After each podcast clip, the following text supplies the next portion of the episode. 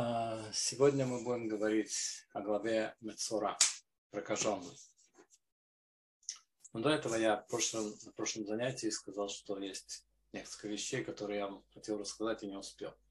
Хочу сейчас быстренько рассказать эти вещи.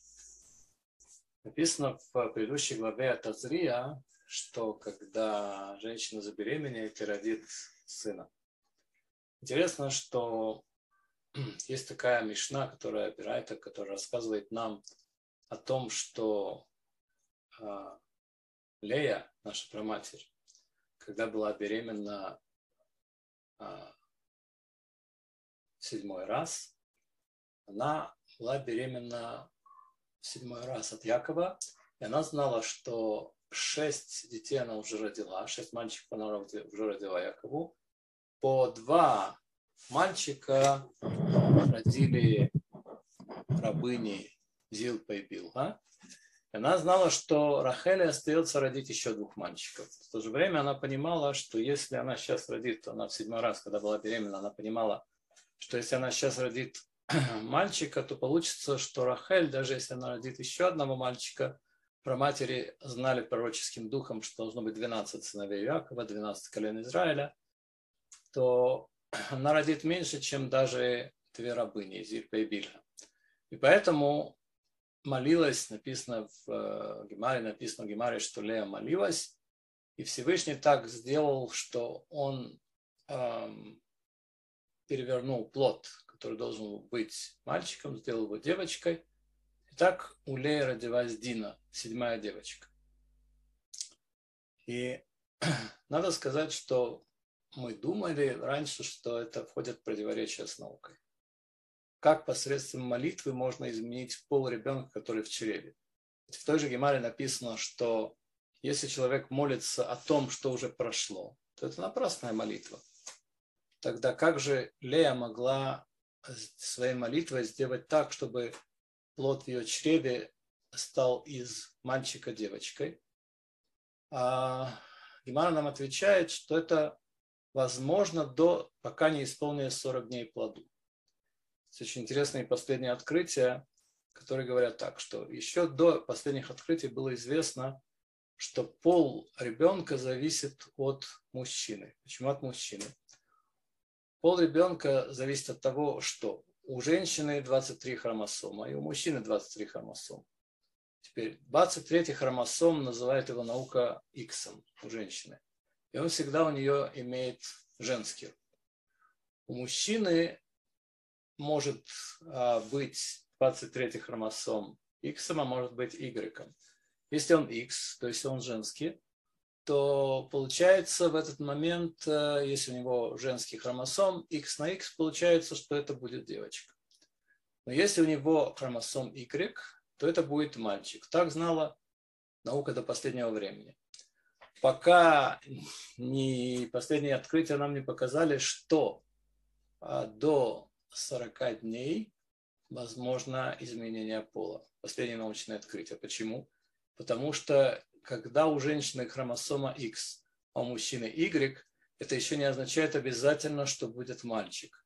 X вступает в борьбу с Y, и эта борьба решается на протяжении до примерно 40 дня становится известно, кто победил. И тогда это будет либо мальчик, либо девочка, в зависимости от того, какая хромосома одержала верх. Вот так подтверждаются а, последние достижения науки Торой, Кабалой, которая нам известна от Мушарабейну еще за, две, за две тысячи лет до возникновения вот этих знаний в науке. Евреи это уже знали. Окей. А, сегодня мы проходим главу Мецура.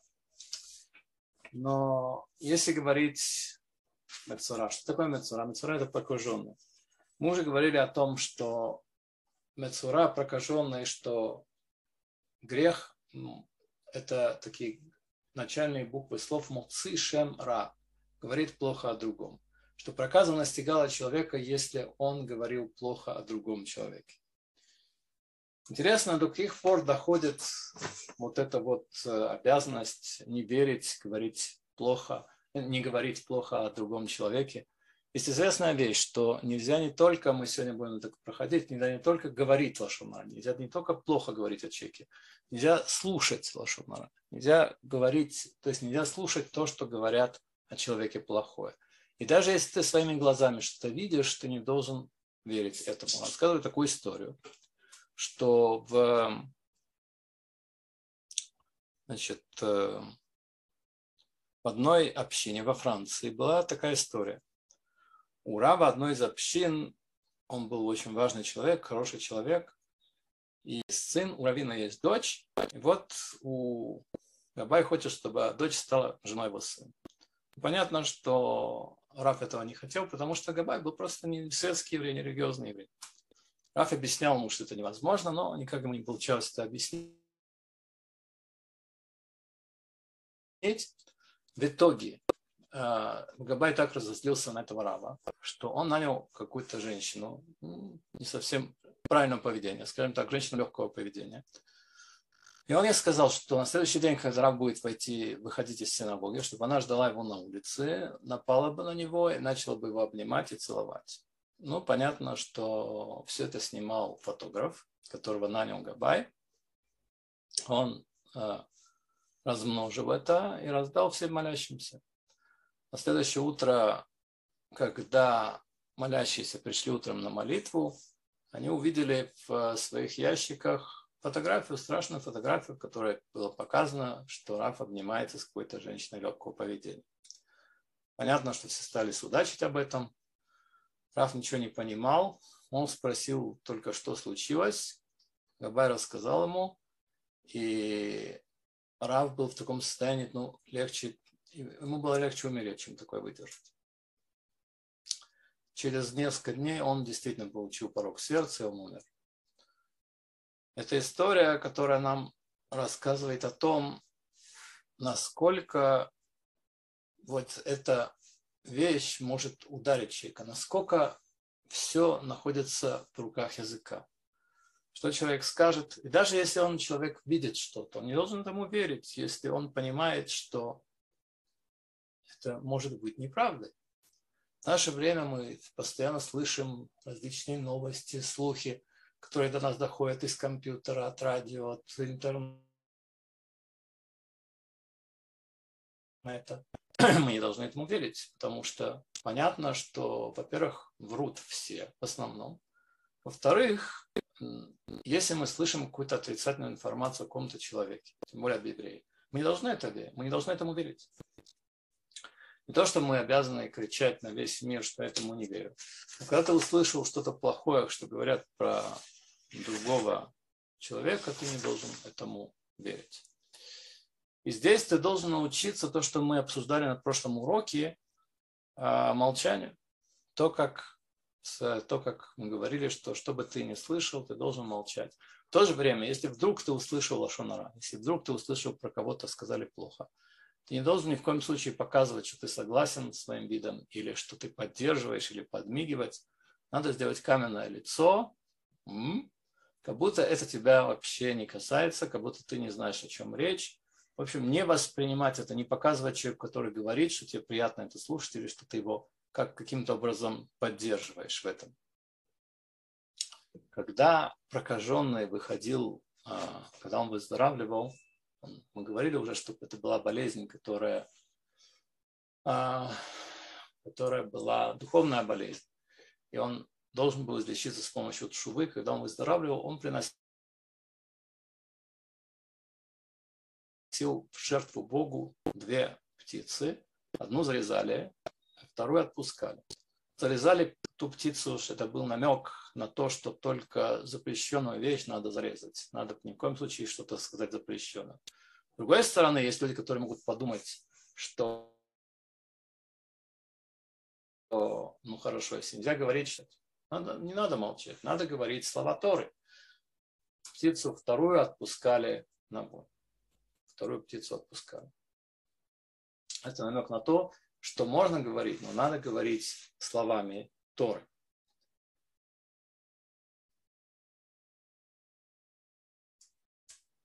Известно, что когда прокаженный, что прокаженному делал коин человека. То есть коин приходил и говорил, что этот человек прокаженный, как бы ставил на него печать. Если коин не разбирался, он приглашал Талмит Хахама, мудреца Торы. Мудрец Торы должен был посмотреть на этого человека, решить, что он прокаженный, и сказать это об этом Коину. И все равно Талмит Хам, даже мудрец Торы, не мог говорить, что он прокажен. Коин должен был поставить печать на это, что он прокажен. Это все равно, как если я провожу проверку еврейства, но я не имею права ставить печать на человеке, что он не еврей или не еврей. Я провожу поверх, проверку еврейства, даю свою рекомендацию, Бейдин, Равинский суд, он ставит печать на удостоверение о том, что человек еврей, либо не еврей. Так что сказал прокаженный у Коина? Если человеку сказать, ты говоришь зло, ты говоришь плохо про другого, он говорит, как же я говорю плохо? Это правда, это чистая правда. Я правдивый человек, я говорю только правду. Так э, если ты говоришь только правду, давайте посмотрим, как это относится к Коину. Был такой Коин, первый Коин в истории был Аарон Акоин. И он, как известно, был вроде лжец. Что это значит? А, что когда он видел, что два человека ссорились, или он подходил к одному и говорил, что он виделся с первым, и видел, что тот очень расстроен от этой ссоры. Потом подходил ко второму и говорил, что он то же самое, что он видел второго, и тот, он видел первого, и тоже он очень расстроен от этой ссоры. Когда они встречались, они мирились. Понятно, что таким языком Тора рассказывает нам, Мидраш рассказывает нам о том, коротко, что делал Аарон. Не рассказывает все его нюансы, которые он говорил. В любом случае мы видим, что, что это является шекер, это является ложью. Нет. На самом деле это является правдой. Это является правдой. Потому что истина в том, что правда – это то, что хочет Всевышний. А то, что не хочет Всевышний – это ложь. То, что Всевышний хочет мира между людьми, Поэтому понятно, что когда Арон делал мир между людьми, это было то, что угодно Всевышнему, и это была истинная правда. А если человек, наоборот, делает ссору между людьми, даже он говорит правду, то это называется ложь. Пусть, почему прокаженный приводится к Коину? Пусть он от Коина поучится, что такое ложь и что такое правда. В таком случае, если он получится у Коина, у первого из Куаним Аарона, что такое ложь и что такое правда, тогда он не ошибется. Вы знаете, есть люди, которые говорят, когда им делают замечания, что они говорят плохо про другого, что они занимаются злоязычием, они говорят так. Ну, все это делают. Все когда-то говорят плохо про другого. И действительно так написано в Гемаре что практически невозможно, чтобы человек прошел свою жизнь и не задел кого-то, не сказал какой-то лошонара, не сказал... Э, но когда один из хасидов пытался перед Горским Рэбе оправдаться, тот его упрекал, зачем он говорит лошонара, зачем он злоязычествует, то Горский Рэбе, он ответил ему на слова, что так делают все, Гурский Рэбе ему сказал так. А что ты думаешь, в аду места мало? Всем хватит. Для этого мы делаем вывод, насколько серьезный это грех. И что оправдание, оправдание человека в том, что все так делают, не является оправданием.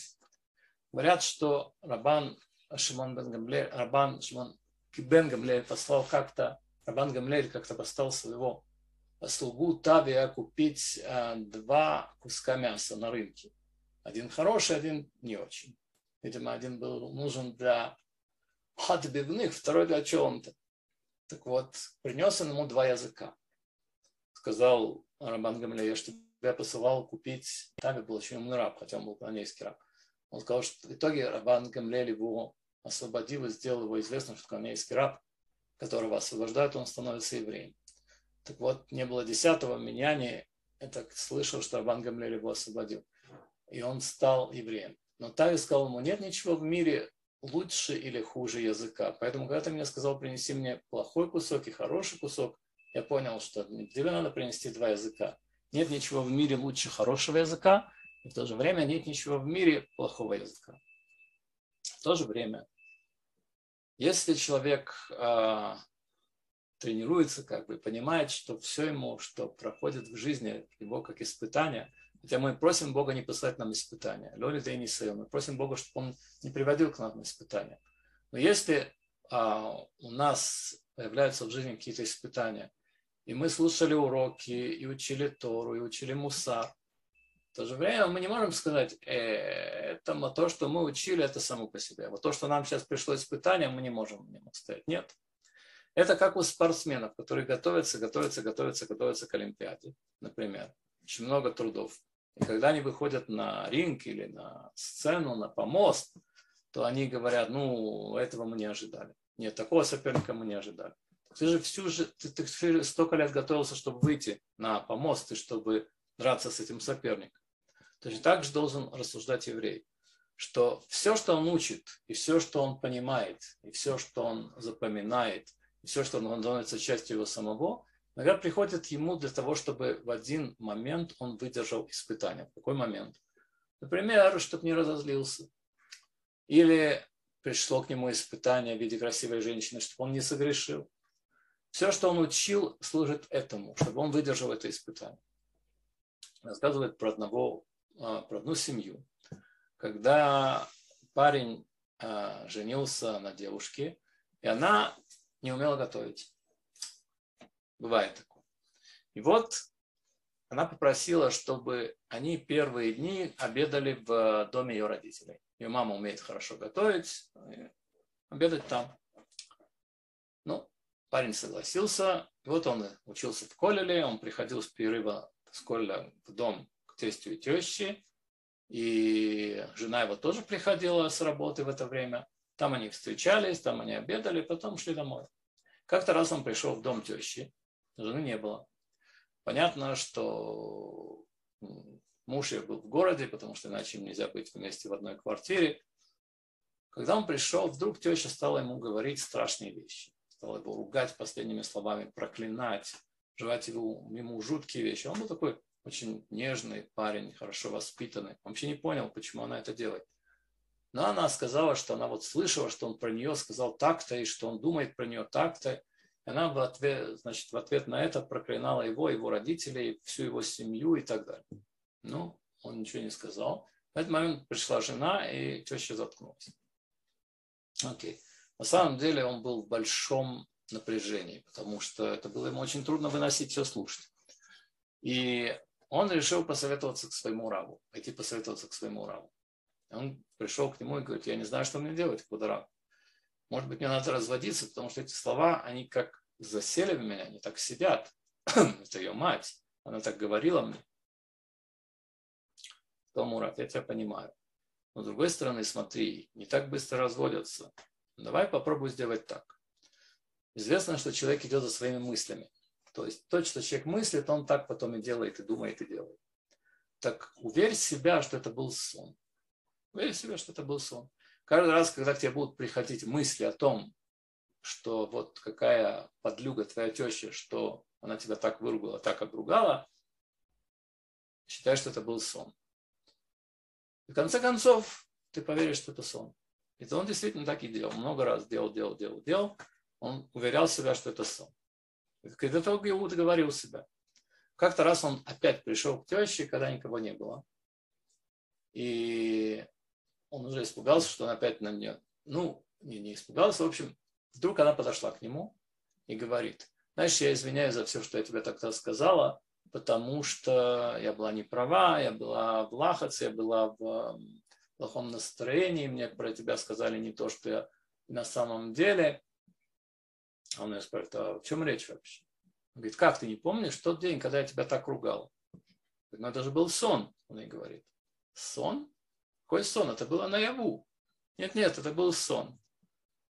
В итоге он и уверил, что это был сон. Так человек должен относиться к своим проблемам, к своим несчастьям и своим засчастьям. То есть понимать их как испытания, которые посылается ему Всевышний. Сегодня я хотел вам напомнить, какие заповеди человек может нарушить. Это по книге Хофецхайма. Какие заповеди человек может нарушить, если он говорит лошонара. И опять-таки я повторяю, это я вам все говорю не для того, чтобы вы молчали все время, а для того, чтобы вы понимали, что нельзя говорить. Окей. Начнем с заповеди. Говорит нам Хофецхайм, что есть всего 31 заповедь, которую человек может нарушить, если он говорит лошонара, если он говорит злоязычествует. Понятно, что всего 613. Представь себе, если человек говорит что-то языком не то, он может нарушить 31.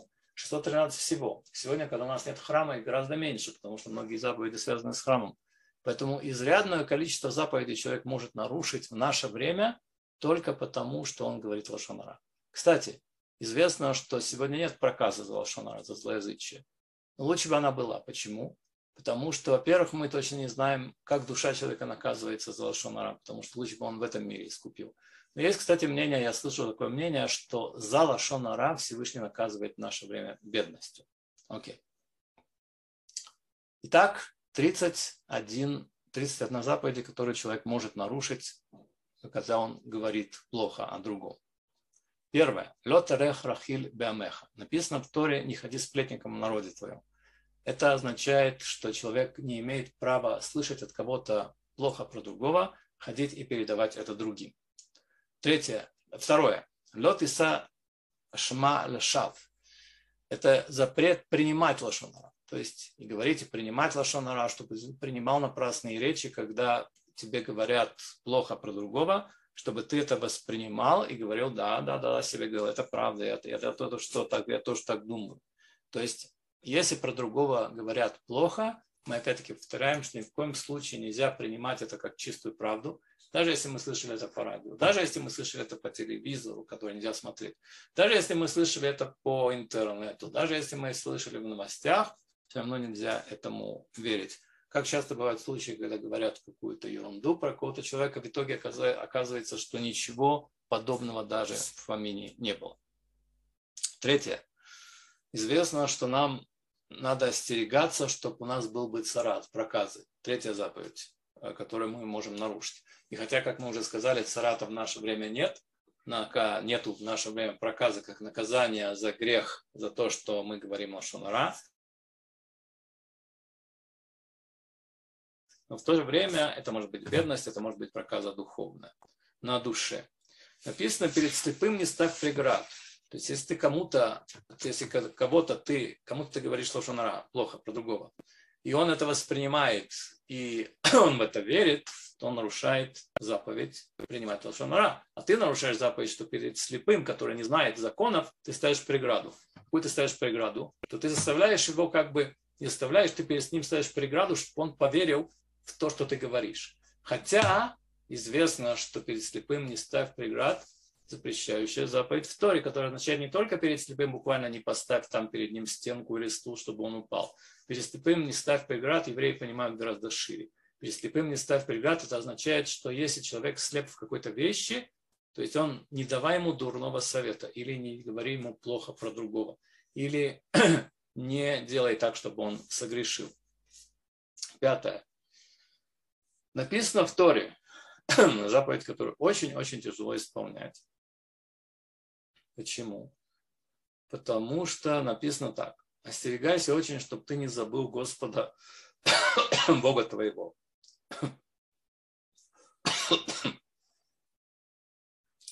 Чтобы ты не забыл Господа Бога твоего. Когда ты забываешь Господа Бога твоего, когда у тебя приходят мысли, которые приводят тебя к гордыне. Обычно, когда человек Э, рассказывает плохо о других, он этим возвышает себя, он хочет возвысить себя. Очень часто люди с комплексом неполноценности рассказывают. Так вот, в этот момент он нарушает заповедь забывать Господа Бога твоего, потому что когда человек, эм, когда человек испытывает гордыню, этим он это, от этого человек должен отдаляться как можно дальше, потому что в черте можно идти посередине, например, в, допустим, человек не должен быть очень щедрым и очень скупым, то в гордыне надо быть, надо идти, по, надо идти на другом краю. То есть ни в коем случае человек не должен испытывать гордыню, он должен быть человек очень низок духом. То есть не ставить себя высоко, не ставить себя выше остальных людей, более того, наши мудрецы в Иерусалимском Талмуде в трактате Хагига сказали страшную вещь, что если человек делает себе имя и делает себе кого-то почет тем, что он унижает других, у него нет доли в будущем мире. Ну, выбирайте, что вам легче, что вам лучше. А, значит, возвысить себя за счет кого-то другого или потерять долю в будущем мире. Шестое. И не оскверняйте имя его святое. Значит, как иногда бывает, что человек, который говорит лошонара, он человек, который говорит лошонара, есть известная вещь, что если человек грешит без того, чтобы он имел какое-то удовольствие от этого, он считается как восстающий на Бога, как оскверняющий небеса. Ведь если человек говорит про кого-то плохо, он не испытывает от этого, не должен испытывать никакого удовольствия, никакой пользы у него от этого нет. И поэтому он оскверняет Бога тем, что он рассказывает. То есть у человека какая-то, например, допустим, есть а, какая-то есть выгода, какая-то есть польза, и он грешит, или у него есть какое-то удовольствие, то в этом случае у него нет никакой выгоды, никакой пользы, никакого удовольствия. Так что же он грешит? Получается, что он восстает этим на Бога, этим оскверняет его имя.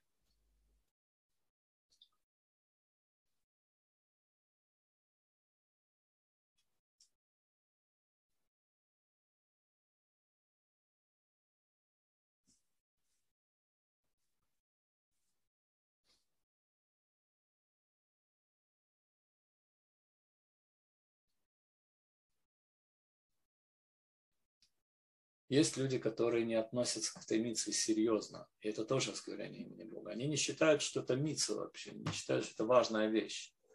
Они относятся к этому как к какому-то, ну, крошка сын пришел к отцу и спросил, подумаешь, я кого-то про кому-то плохо что-то кому-то сказал. Тоже осквернение имени Бога, осквернение имени Всевышнего. Седьмое. Есть запрет, который говорит нам, что нельзя ненавидеть твоего брата в сердце твоем. Эта заповедь относится к тому, что когда человек говорит про кого-то плохо, обычно поступки идут. Более того, если он говорит за спиной, понятно, что он его ненавидит в сердце. Если бы он ненавидел его напрямую, он бы говорил ему прямо.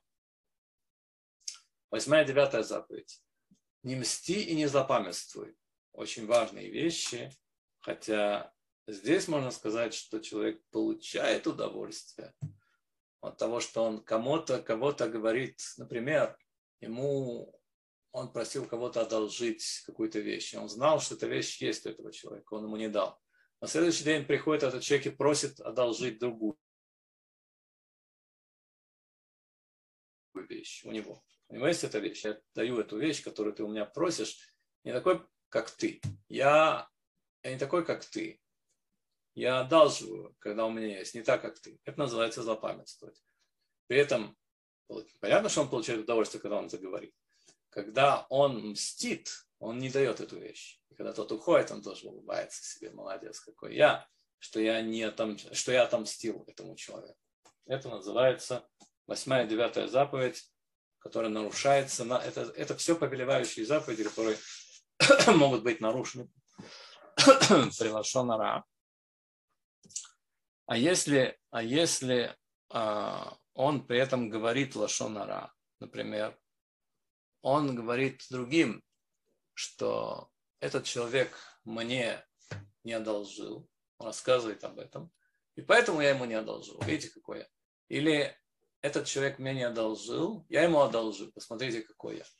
При этом он испытывает удовольствие, но при этом он говорит лошонара, при этом он говорит за язычие, он нарушает эту заповедь. Написано также в десятое, десятое, то, что человек может нарушить, говоря лошонара. Не будет одного свидетеля у человека на каждый грех. Что это означает? Что один свидетель не может свидетельствовать в Бейдине. Если он свидетельствует по Бейдине один свидетель, то его не слушают. Значит, поэтому, когда он приходит в Бейдин, в э, Равинский суд, он фактически приходит без, без всякой пользы, потому что его не будут слушать как единственного свидетеля. Все одиннадцатое. Не будь за большинством к злу. Если какое-то большинство говорит зло, говорит про человека плохо, это абсолютно не значит, что ты имеешь право присоединиться к этому большинству. Абсолютно не значит. То есть, если, например, радио говорит про человека, что он злодей, например, или что он делает какие-то гадости, или что он ходит туда, куда нельзя ходить, а ты присоединяешься к этому, и, и в общем-то это неправда. Или даже это правда, но это нельзя про этого человека говорить. Получается, что ты присоединяешься за большинством к злу. Двенадцатое. Не будь как Корах его компания. То есть не, не впадай в махлы, не впадай в ссоры с другими людьми. Тринадцатое. Не обижайте человек а, другого, и пусть не обижает человек другого из своего народа. Значит, как это можно обидеть другого? Что можно сказать?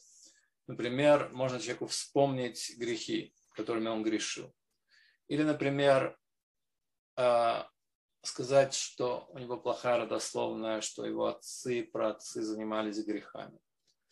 Или, например, опозорить человека за то, что он мало знает в Торе.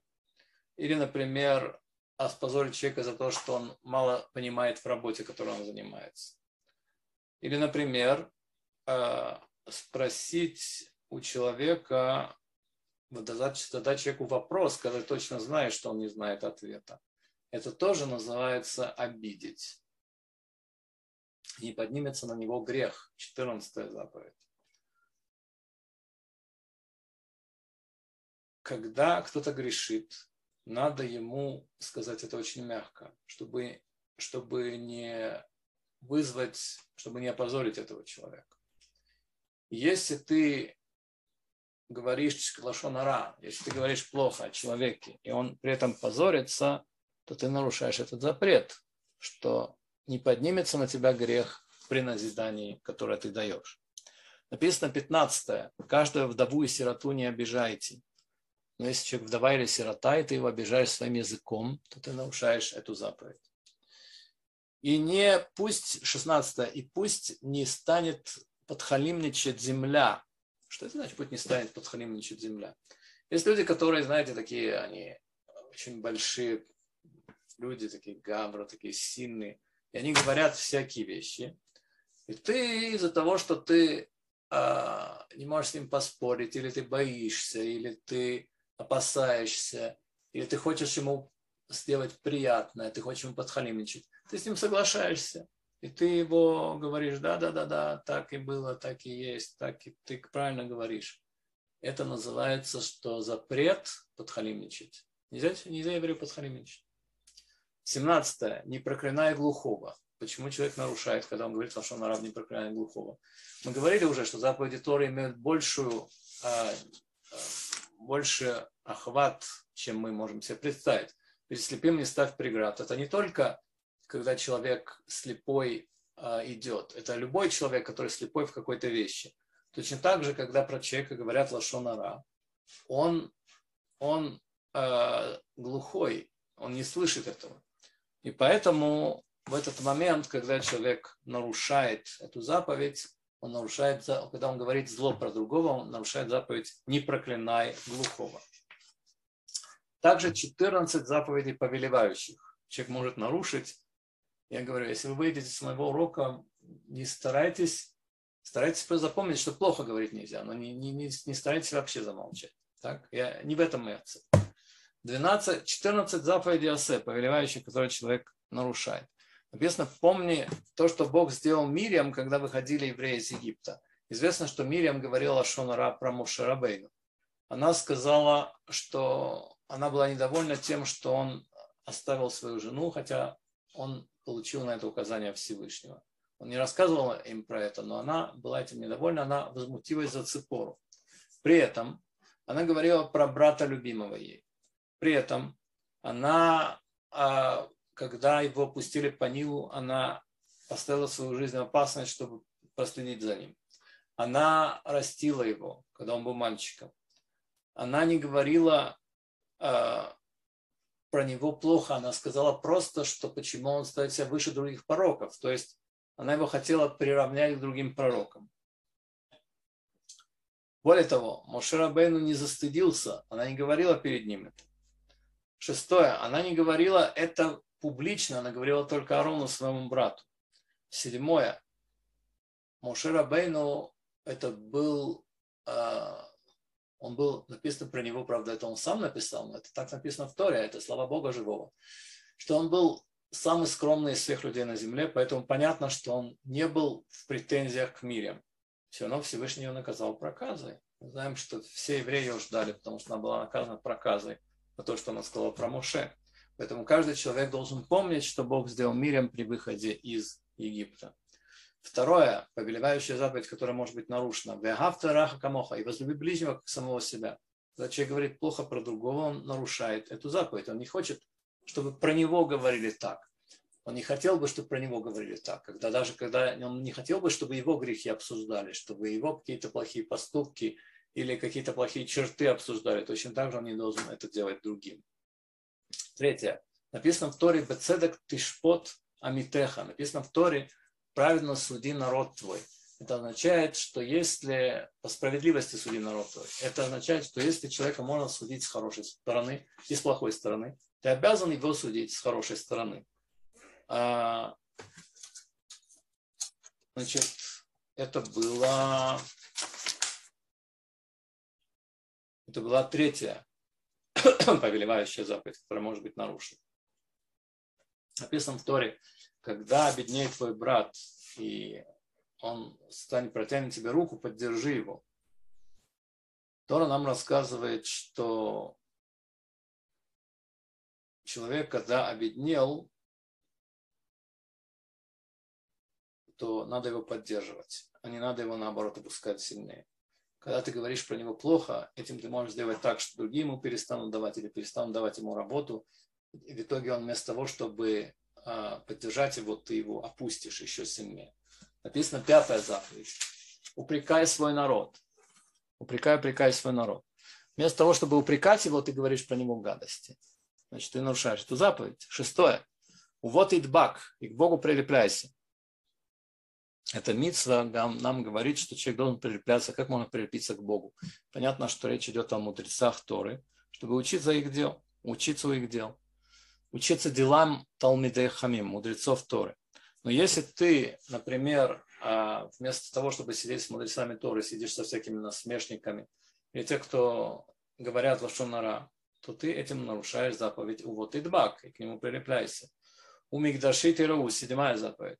И моего храма бойтесь. Когда человек заходит в Бейт Кнесет, в синагогу, или в Бейт Мидраш, где учат Тору, это маленький храм. И поэтому, если человек там говорит Лашонара, там злоязычествует, то он нарушает заповедь Умигдаши Рау и моего храма бойтесь. Восьмая. Написано, перед сединой вставай и уважай старика. Восьмая заповедь, если человек говорит плохо о старике, то он нарушает эту заповедь. Девятое. Векида что? Написано про Куаним, что их надо освещать. Если человек говорит про Коина плохо, он нарушает эту заповедь. Десятое. Уважай своих родителей. Человек, который, не дай Бог, плохо говорит о своих родителях, он нарушает эту заповедь. Одиннадцатое. Господа Бога бойся. Когда, когда человек должен понимать, что Бог видит каждое действие, которое человек совершает, и что за каждый грех он получит наказание. В тот момент, когда он грешит, какой бы грех он ни делал, он нарушает эту заповедь. Господа Бога бойся. Потому что даже когда он говорит лошонара, понятно, что он нарушает заповедь Господа Бога бойся. Двенадцатое. И учи словам Торы своих детей, говори с этими словами, сидя в доме, их идя по дороге и ложась и вставая. То есть вместо того, чтобы говорить слова Торы, ты говоришь слова зла. 13. Медвар шекер тирхак, от лжи отдаляйся. Не может быть, чтобы человек говорил про кого-то плохо или пересказывал и не добавлял что-то от себя. Поэтому, когда он добавляет от себя, он нарушает заповедь от слова лжи. Отдаляйся. 14. Который нарушает, Элахта битрахав. и ходи по его дорогам. Написано в Торе, что как он милосерден, так ты будь милосерден. Что как он э, ненавидит лошонара, ненавидит злоязычие, так и ты должен ненавидеть злоязычие. Откуда мы знаем, что Всевышний ненавидит злоязычие? Что когда захватывали Ир Ерехо, город Ерехо, и когда э, Иошуа сказал, что надо все, что захватили в городе, принести Богу в, в храм, в передвижной храм. Значит, и это в то же время один из людей, его звали Ахан, он оставил себе что-то. И тогда Иошуа спросил Всевышнего, ну кто этот человек? И Всевышний ему ответил, что что ты хочешь, что я, доносчик, что я говорю Шонара, сделай, значит, сделай жребий, и он попадет на человека, который это говорил. Отсюда мы, который, который забрал вещь, которая принадлежала Мишкану, которая принадлежала святыне. Отсюда мы видим, что Всевышний ненавидит Лашон Ара. То есть 14 заповедей повелевающих, и до этого мы прочли, у нас есть 17 заповедей запрещающих, которые человек может нарушить, всего 31 заповедь, которую человек может нарушить, когда он говорит Лашонара.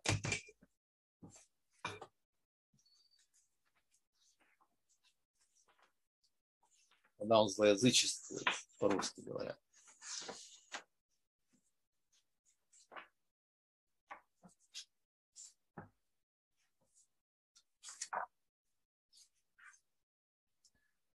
Говорит Раби Шамон Барухай автор Кабалы, автор книги Зор, говорит такую вещь. Удивительную вещь. Я бы мог освободить весь мир от суда. А если со мной будет Лазар мой сын, то есть он говорит, я бы мог весь мир освободить от суда, он имеет в виду свое поколение. Но если будет со мной мой сын, мы можем освободить от грехов, у наши заслуги так велики, что мы можем освободить от грехов – весь мир с творения его до сегодняшнего дня.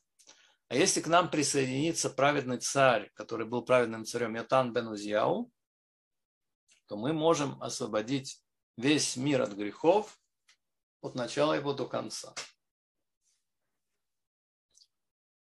Очень сложная фраза, очень непонятная. Если ты можешь, Раби Шимон Барахай, освободить весь мир от грехов, почему ты этого не делаешь? Освободи.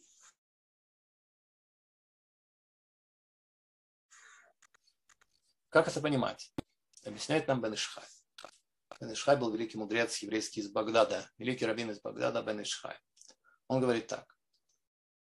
Известно, что если человек делает какую-то работу в шаббат, которая запрещена по Торе, он виноват смертельным грехом, его закидывают камнями, если два свидетеля видели, как он это делает и предупреждали его. Но если два человека делают работу, которую Значит, э, если два человека делают работу, например, допустим, два человека выносят из, а, из э, личного владения в общественную ручку, и оба ее держат. Так? то они птурим, они свободны от наказания. Этим пользовался, кстати, Рафицкак Зильбер в концлагере, он пишет в своих воспоминаниях, или Кармел Райс пишет в своих воспоминаниях о Рицаке, что когда он сидел в концлагере, в шаббат, когда их заставляли работать, он брал балки, которые может поднять один человек, и они вдвоем поднимали и переносили их. Но потом, правда, командир это заметил. Окей. Так вот, Турим, они свободны от наказания.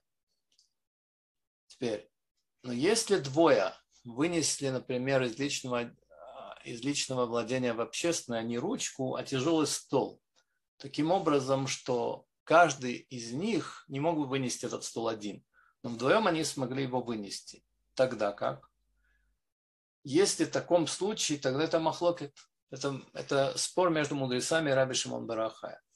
По мнению Раби Шим, по мнению мудрецов, если два человека могут вынести, только два человека могут вынести этот стол, один бы не смог это вынести, то они виноваты оба.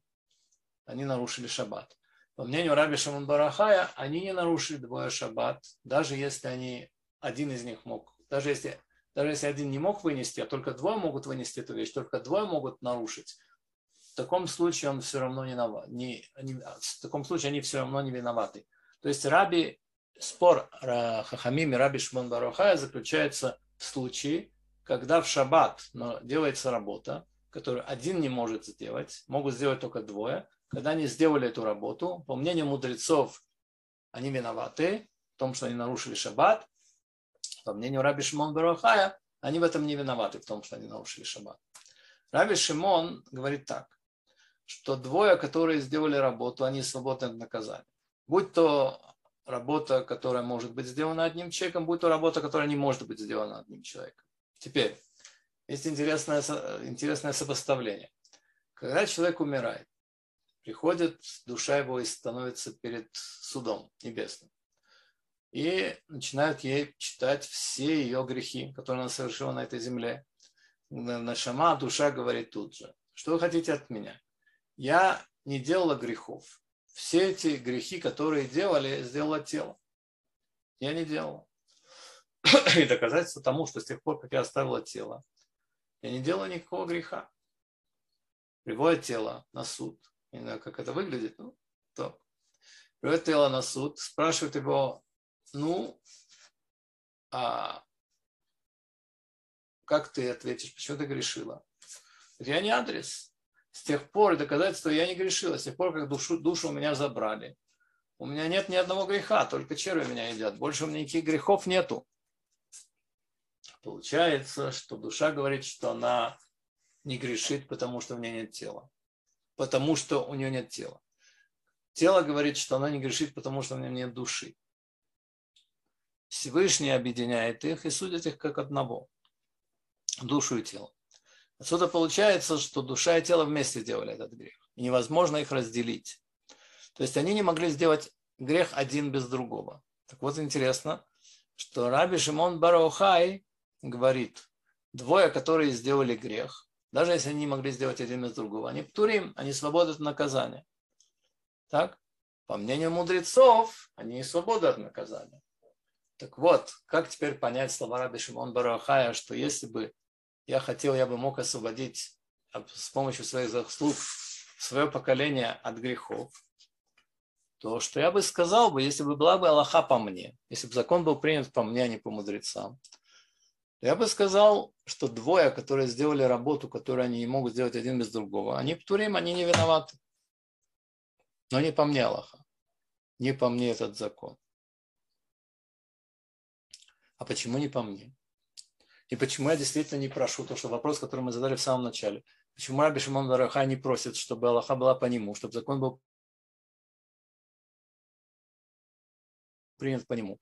И чтобы действительно можно было бы, как в шаббат, э, мы бы могли освободить от наказания двух людей, которые делали работу, которую один не может сделать без другого, так и после этой жизни, чтобы мы освобождали душу, душу и тело, потому что одна не может сделать без другого этот грех.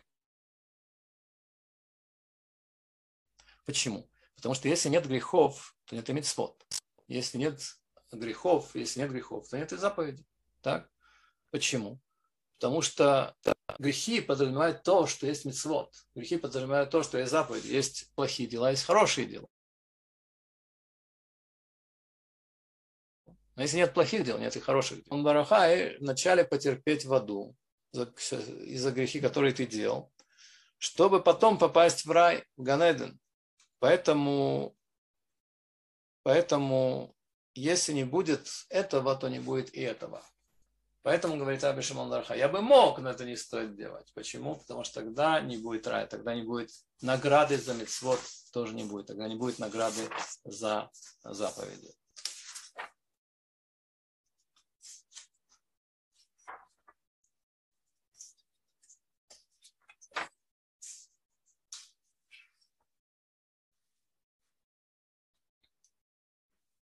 Вы слышали, наверное, все фразу.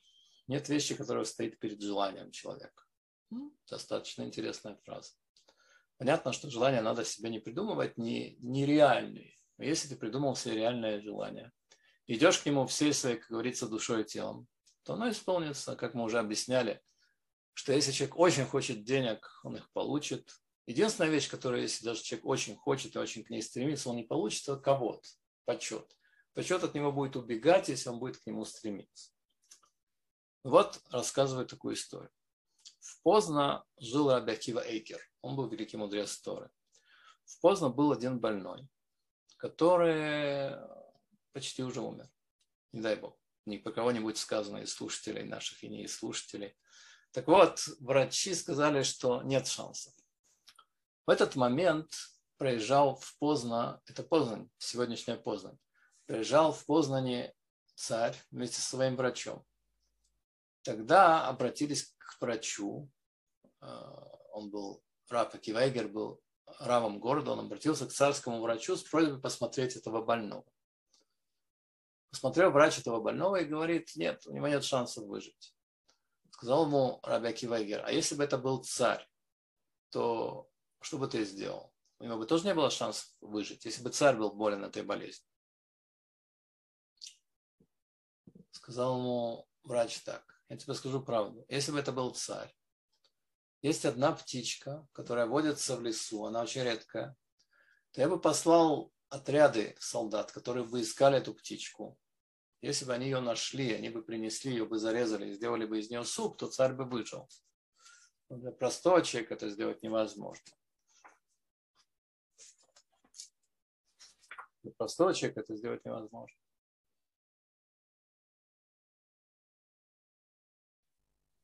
Вернулся Гаон в свою комнату, взял Таилим, взял псалмы Давида, начал читать их, чтобы Всевышний послал больному излечение. Известно, что каждый еврей, он сын царя, и поэтому он достоин рфу, он достоин лечения. Только надо молиться. И вдруг он услышал, что из печки доносится какой-то звук. Он попросил, чтобы поднялись на крышу, и там поднялись на крышу и сказал ему один из домашних, один из домашних сказал ему, что там какая-то странная птица, которая запуталась в трубе, не может из нее вылезти. Так Раф ее достал, так она попала в дом к Раву. Раф так и сделал. Он понял, что это самая птица. Известно, что они просто так являются. Известно, что Рав Коневскому была такая история, что ну, являлся кузнечик, в котором он говорил, что он кошерный или не кошерный. Когда к нему пришел Рав, который задал вопрос насчет кузнечика, то у Раф Коневского прилетел к нему кузнечик, который показывал, который, с помощью которого можно было понять, какие кузнечики кошерные, какие кузнечики не кошерные. Так вот, прилетела, прилетела эта птичка, сварили эту птичку, и действительно этот больной поел и выздоровел. Когда когда приехал туда, снова приезжал этот врач, он увидел, что этот больной еще жив, он очень удивился. И тогда Раф рассказал ему, что ему удалось с помощью молитвы достать эту птичку и зарезать ее, и больной выздоровел. И в коем случае мы не должны забывать, кто мы, что мы дети царя. Мужчины, мужчины Бнейм Мелах, мужчины, дети царя, сыновья его. Женщины Бат Мелах, женщины, дочери царя. А дочь царя, это звучит гордо. Это звучит так, дочь царя должна выглядеть соответствующим образом. Мы, например, знаем, что английская королева, допустим, никогда не одевает брюки, никогда не одевает, не выглядит позорно, не выглядит как-то вульгарно. Она должна всегда выглядеть красиво. Так э, красиво и скромно. Так, также еврейская женщина должна всегда выглядеть красиво и скромно. Спасибо вам большое за внимание.